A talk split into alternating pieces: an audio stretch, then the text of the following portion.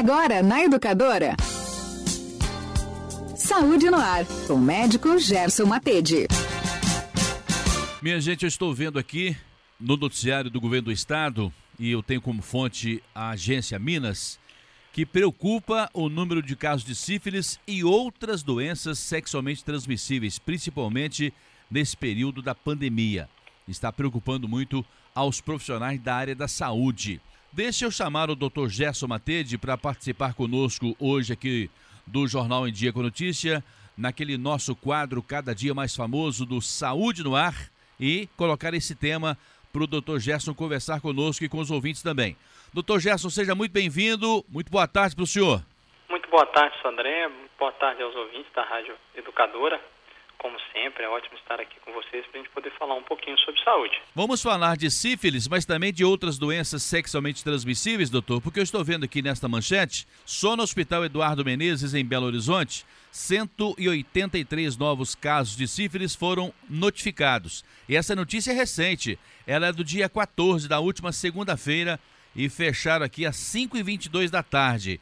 Por que, que houve esse aumento das doenças sexualmente transmissíveis no período da pandemia, hein, doutor Gerson? Primeiramente, é um tema muito importante, né? uma escolha ótima. Vai estar sempre na moda, porque infelizmente os casos de doenças sexualmente transmissíveis, ao invés de reduzir no decorrer do, dos anos, têm aumentado. No início da pandemia deu uma reduzida pelo isolamento social, pela redução dos encontros, obviamente entre as pessoas e dos encontros sexuais, com, especialmente com novos parceiros, né? E depois isso inverteu. Houve um novo aumento drástico dos casos.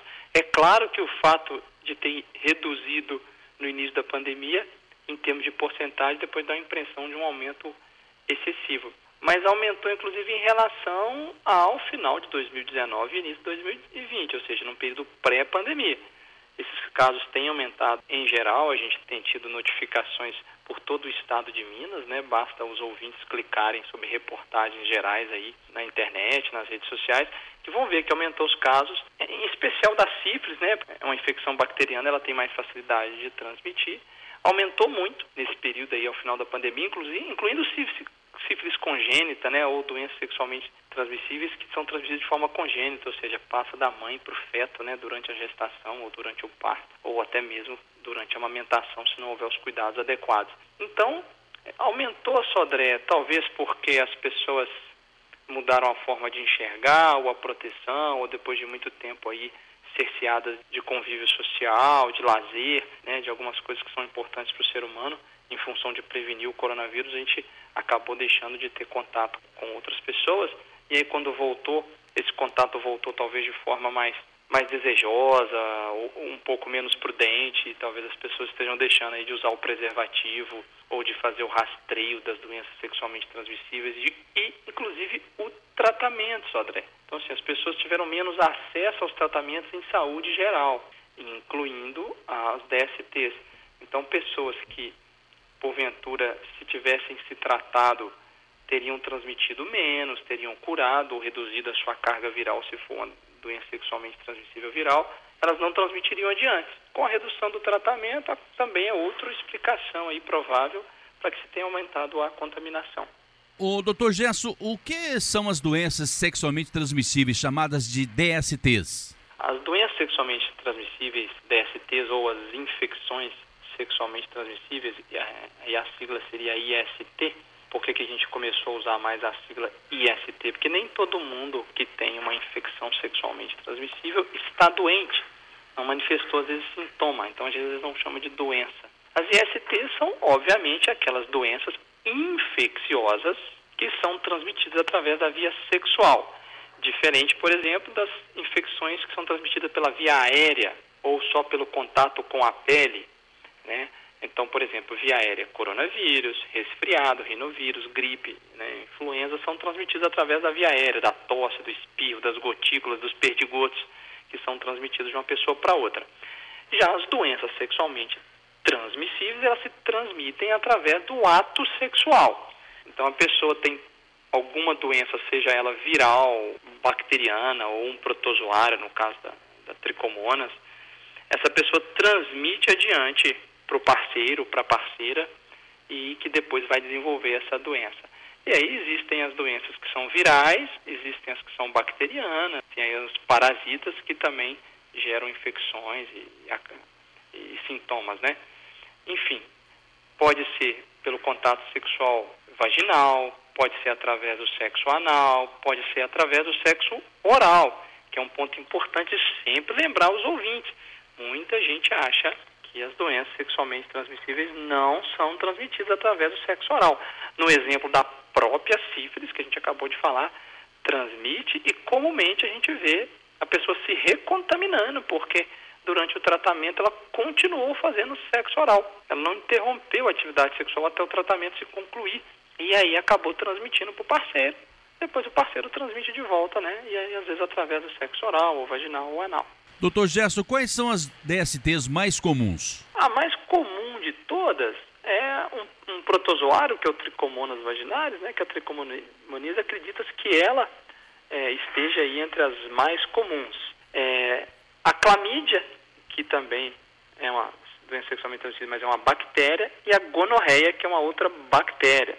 Esses acreditam serem as mais comuns, junto com o HPV, que é um vírus, o papiloma vírus humano. É, o vírus do HPV, ele tem mais de 100 tipos, alguns causam aquelas verrugas normais da mão, aquelas verrugas vulgares comuns, outros têm uma atração mais pelos órgãos genitais, então aparecem ali as lesões, as verrugas genitais, é, popularmente conhecido como crista de galo, é, o condiloma combinado, né?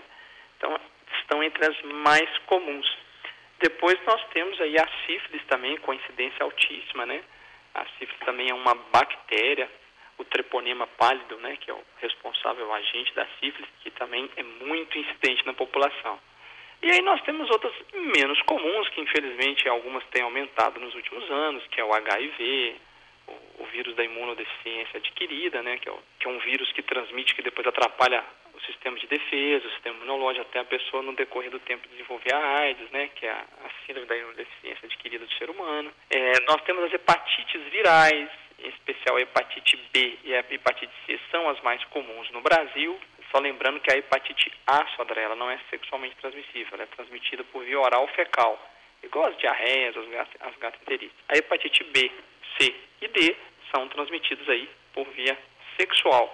A mais comum, as mais comuns no Brasil são a B e a C, né? A C é até mais comum no mundo. É, essas são as principais, assim, Sodré. Nós temos o HTLV, que tem algumas semelhanças com o HIV, mas é um pouco mais raro. É, nós temos outras doenças virais, que é o, o herpes genital, né?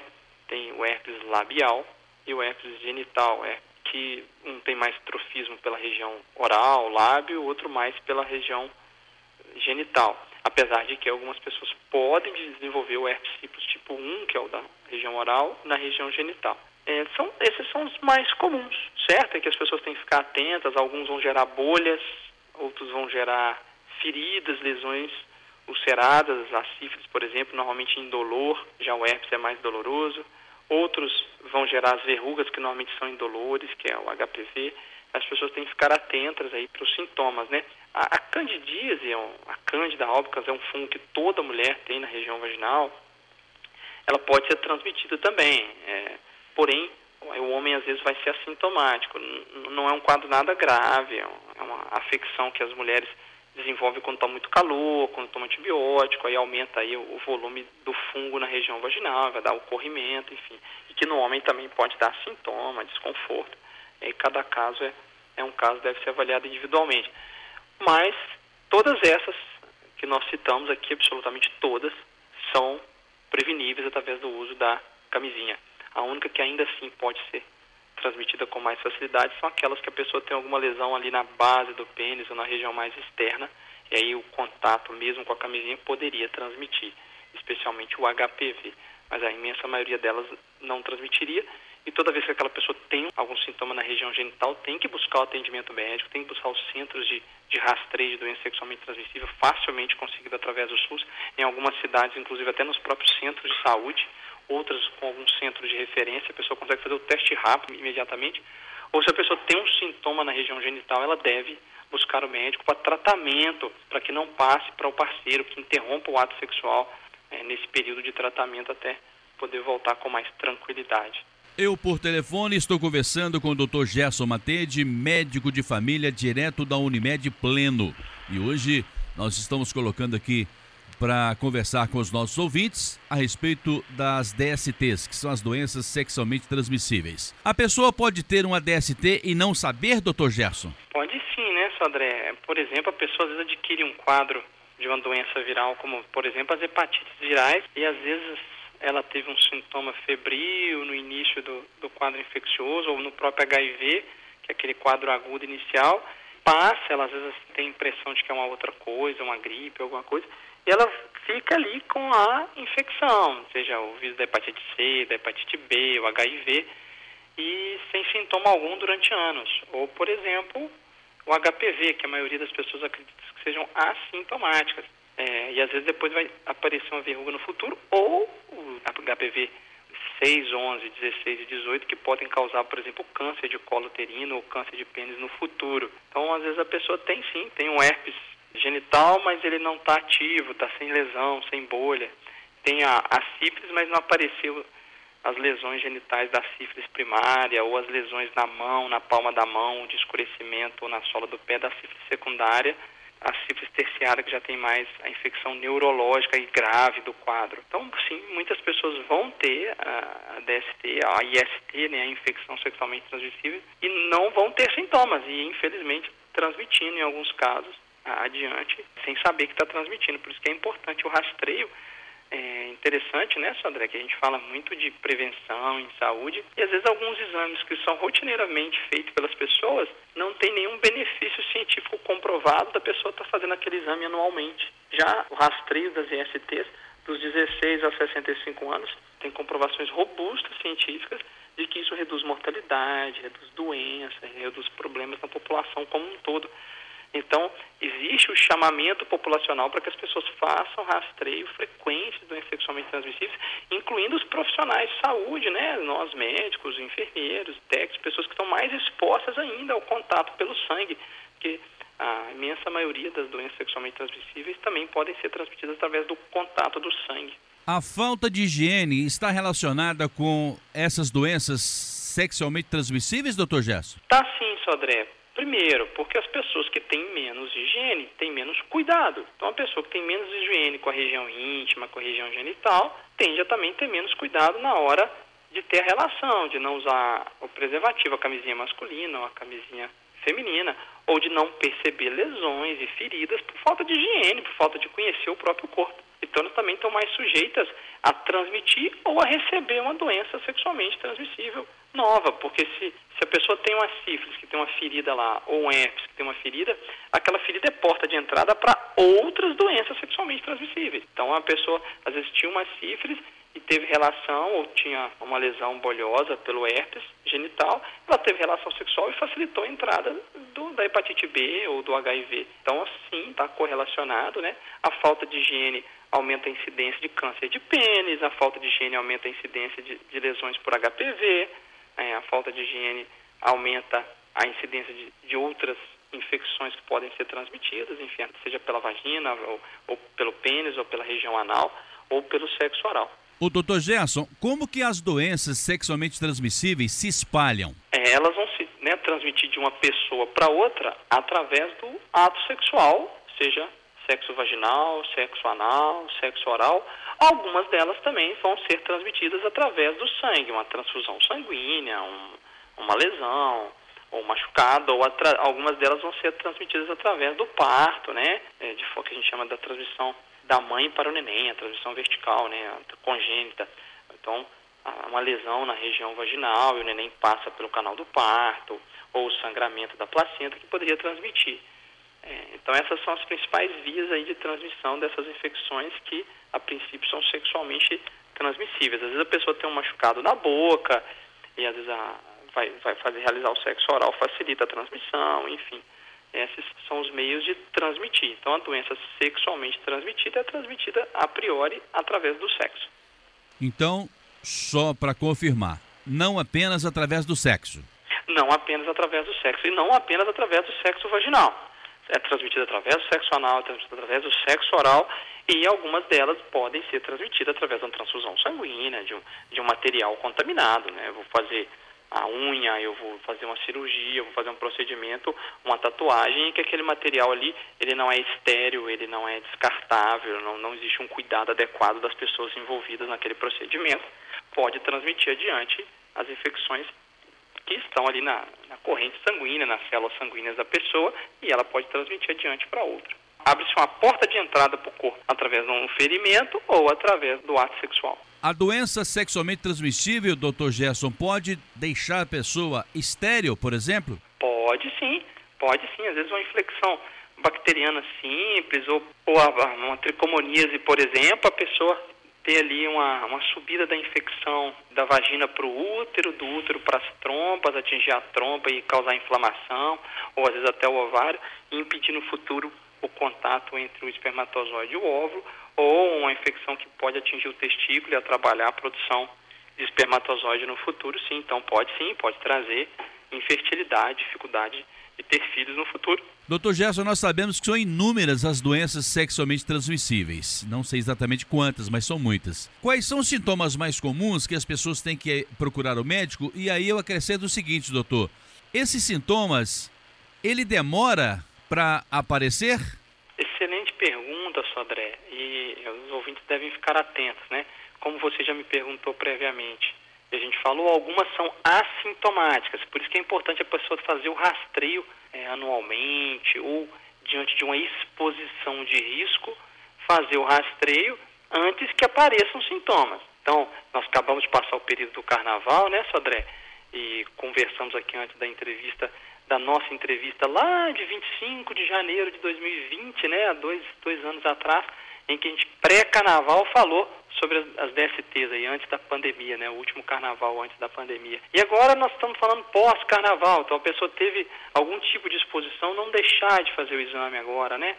Ou para aquela pessoa que teve a exposição e sabe que foi exposta, fazer a profilaxia, né? Em especial até duas horas após, ou no máximo até 72 horas após fazer uma profilaxia para prevenir a transmissão.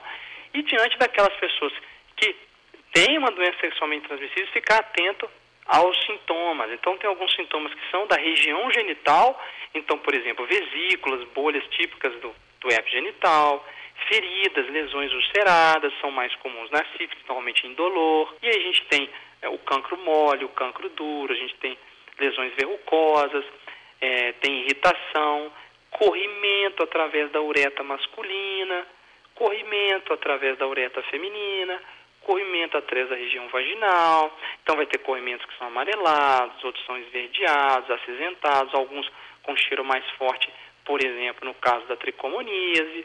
Né? Tem a, Gardnerella, que é uma outra bactéria que, que é mais comum no trato feminino e que é mais tranquilo o tratamento, gera menos problema. E também tem uma dor forte, dor para urinar, uma, uma, sensação de queimação na uretra, é, que é a uretrite, que é a inflamação da uretra.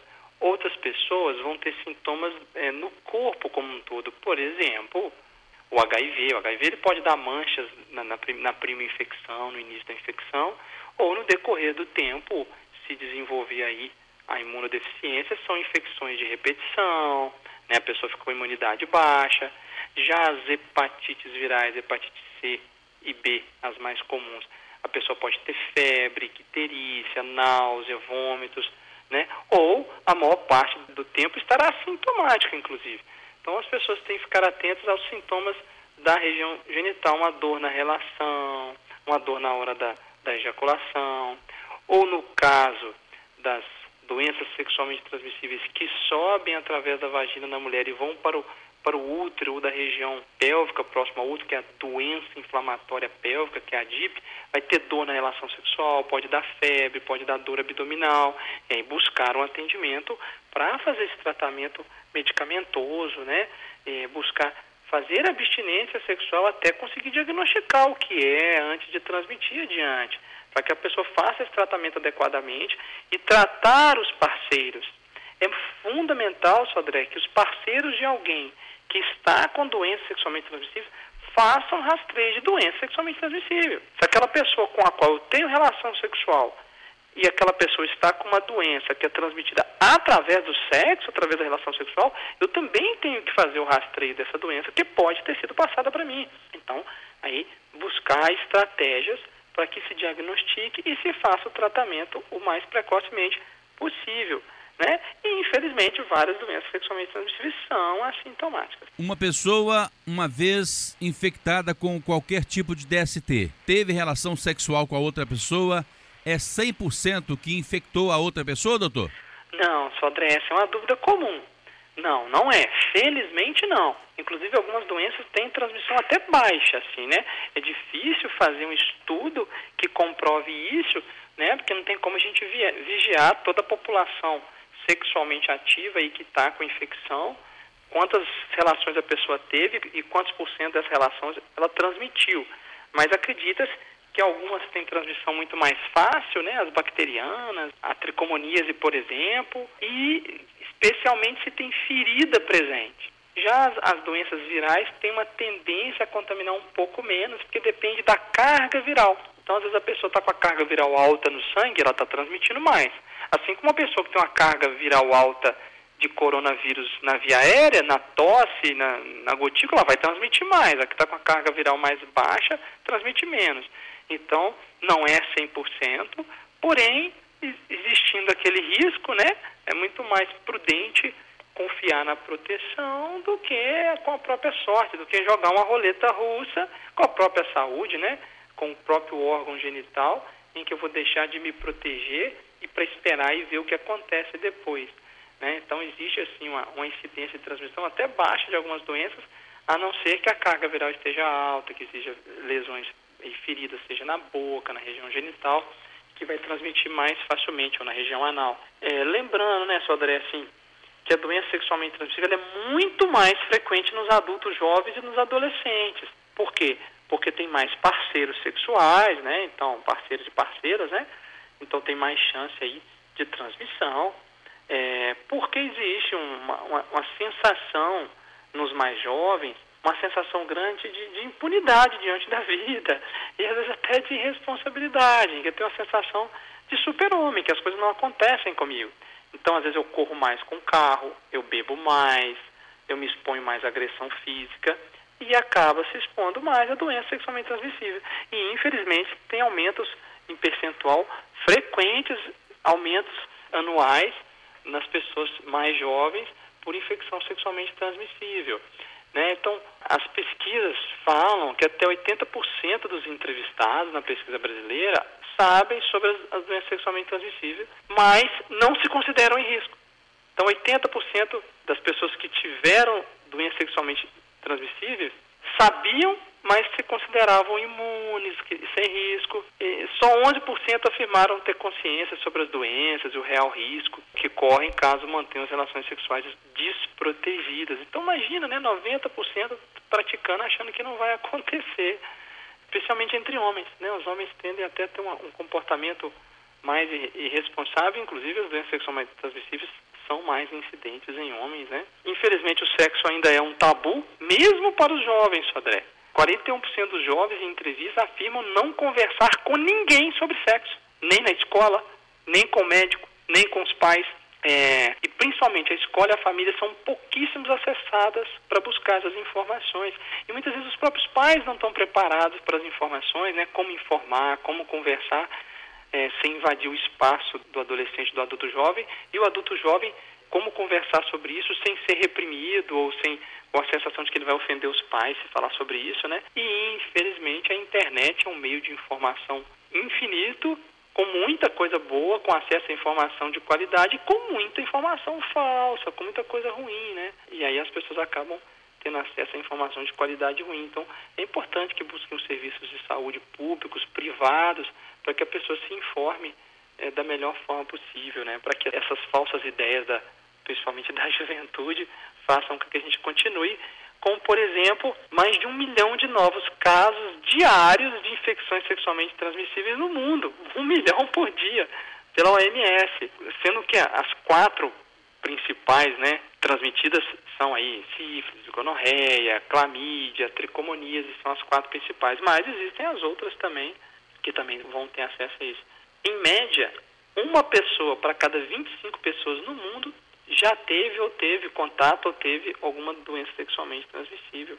Né? Então a incidência é muito alta. Doutor Gerson, contudo, aquelas pessoas que estão com seus exames periodicamente em dia, que vão ao médico regularmente, não vão se surpreender e nem colocar a vida de ninguém, a saúde de ninguém em risco. Não é verdade? É, diminui muito esse risco, né, Sodré? Quando a pessoa tem aí um, um, rastreio da doença sexualmente transmissível periódico, principalmente naquelas pessoas que têm mais de um parceiro, né? Que aumenta aí a, a chance de, de adquirir uma doença sexualmente transmissível, né? E às vezes conversar com muita tranquilidade, se ter um parceiro fixo, uma parceira fixa, conversar de ambos testarem, né? Para que é, é um ato de carinho, né? Um ato até de amor de um para com o outro, de respeito, em que fazendo o teste, diminui o risco de transmissão substancialmente, né? Que ambos dando negativo, né? Ou algum deles dando positivo, fazer o tratamento. Né? Algumas doenças sexualmente transmissíveis demoram anos para poder manifestar. Né? Então, a pessoa já adquiriu anos antes e depois que ela vai transmitir adiante. O HPV, por exemplo, né? Que às vezes nunca vai manifestar sintoma, aí pode passar adiante e depois gerar aí um, um câncer de pênis, um câncer de, de colo uterino. E a gente poderia falar da sífilis, do HIV, das hepatites, todas essas né, que às vezes podem demorar a, a, iniciar a transmissão. Então é importante que se faça esse rastreio sim, para que a pessoa, ou exame físico, ou rastreio através dos exames sorológicos, para que a pessoa consiga diagnosticar, tratar e diminuir a chance de desenvolver uma doença mais, mais grave, mais importante, né? E até fatal, né? Em alguns casos. Direto da Unimed Pleno, eu conversei aqui no Jornal Antigo Notícia com o médico de família, Dr. Gerson Matede, com aquele nosso quadro de todos os sábados, Saúde no Ar. O consultório do Dr. Gerson fica aqui no Solar 3 de Maio, na sala 601, no sexto andar. E o telefone é o 3531 5844. Dr. Gerson, muito obrigado pela sua presença e pela sua participação. Aguardo o senhor aqui na semana que vem. Muito obrigado, Sodré. Obrigado aos ouvintes da Rádio Educadora pela oportunidade mais uma vez. Espero que de alguma forma a gente tenha contribuído aí com informações produtivas para os ouvintes. E na semana que vem a gente se encontra novamente. Saúde no ar, com o médico Gerson Matede.